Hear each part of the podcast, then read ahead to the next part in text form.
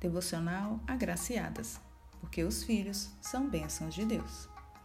Números 14 e 11 diz: Deus disse a Moisés: Até quando este povo vai me rejeitar? Até quando não vão crer em mim, embora eu tenha feito tantos milagres entre eles? Deus já tinha feito muito pelo povo de Israel, mas mesmo assim eles estavam com medo. É diferente conosco? O medo faz com que esqueçamos o que o nosso Deus já fez e a que Deus servimos. O medo nos faz pensar, calcular, analisar e verificar os nossos recursos, os nossos dons, bens e talentos, para no final chegarmos à conclusão que não temos como caminhar. Na gestação e no parto, não temos controle de muitas coisas.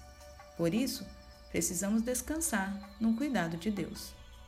Talvez você tenha medo da dor do parto, de passar muitas horas em trabalho de parto ou até de passar por uma cesariana.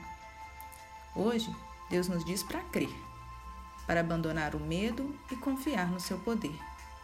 Não concentre seus pensamentos no futuro. Conte as bênçãos. Traga à sua mente tudo o que Deus já fez, pois Ele é capaz de muito mais.